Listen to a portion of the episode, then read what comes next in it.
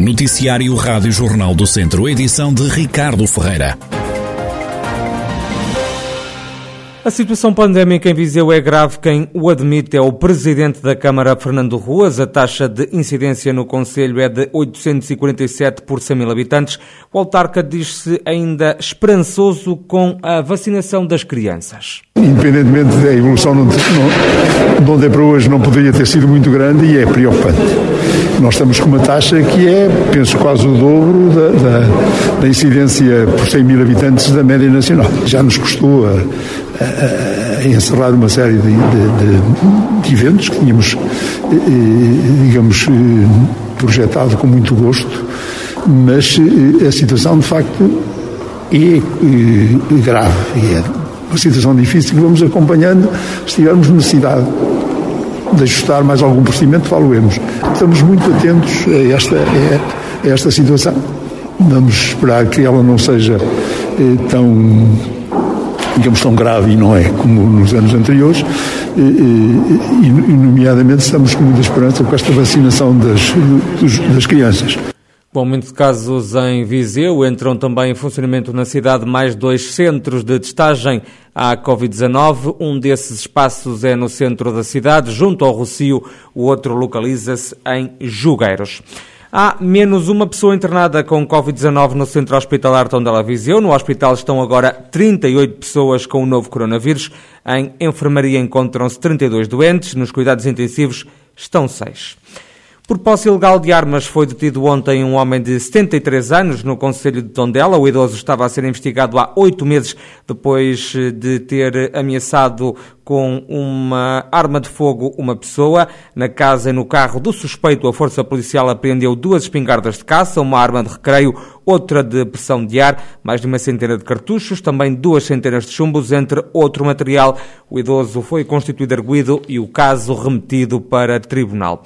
O Politécnico de Viseu juntou-se à Universidade da Beira Interior e aos Politécnicos de Castelo Branco, Guarda, para criar o Centro de Referência para o Envelhecimento Ativo e Saudável do interior da região centro, o Age in Future. O presidente do Politécnico de Viseu, José Costa, explica que projeto é este. O Age in Future, que é o Centro de Referência para o Investimento Ativo e Saudável do interior da região centro, estando sediado portanto, na UBIMI Medical, portanto, da Universidade da Beira Interior, na Colher. Qual é a, a, a finalidade principal uh, do Age in Future, não é?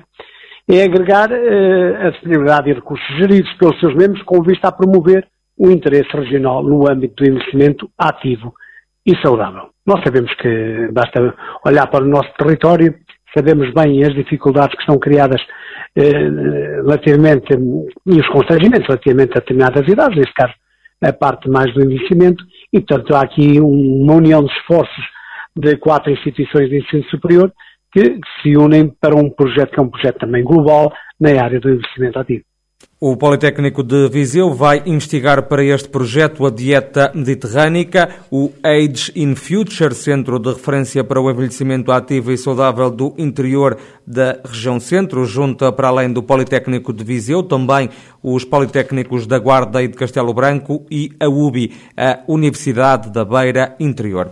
O PRR, o Plano de Recuperação e Resiliência, vai financiar obras nos Museus Nacional Grão Vasco, em Viseu e também de Lamego. O espaço museológico localizado na cidade de Lamecense vai sofrer uma intervenção no valor de um milhão de euros. Esta empreitada deve ir para o terreno em 2023, terminando no ano seguinte. A diretora do Museu de Lamego, Alexandra Falcão, explica o que vai ser feito. Esta intervenção visa justamente uh, consolidar algumas patologias uh, estruturais do edifício, uh, nomeadamente a resolução de problemas de drenagens periféricas para resolver problemas de umidades dentro do edifício.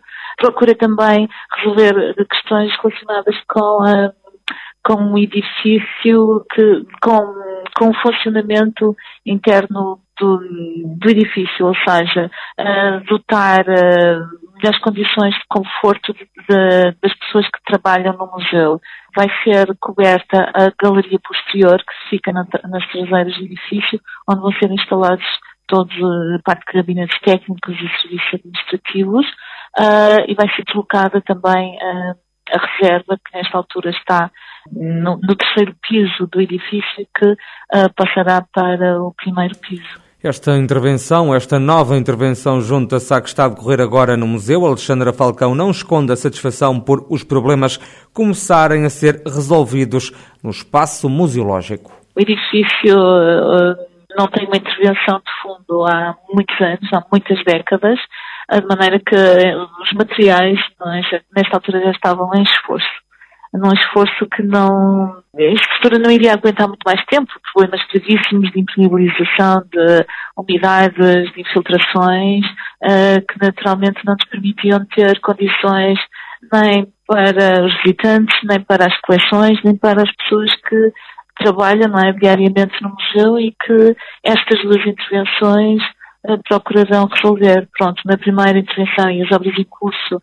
Um, prioridade à questão das acessibilidades um, e a recuperação da cobertura e agora esta, esta adição, não é? esta verba adicional vem realmente comatar algumas patologias que persistem.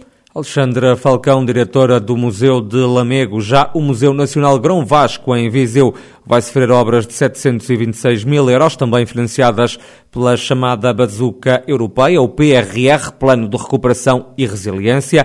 A diretora do Espaço Museológico, Adete Paiva, explica as três áreas prioritárias da intervenção que vai acontecer com o apoio de fundos de Bruxelas. Uma das questões será essa remodelação de, de, dos sistemas AVAC, dos sistemas das questões térmicas também do edifício e isso será uma parte muito significativa do valor.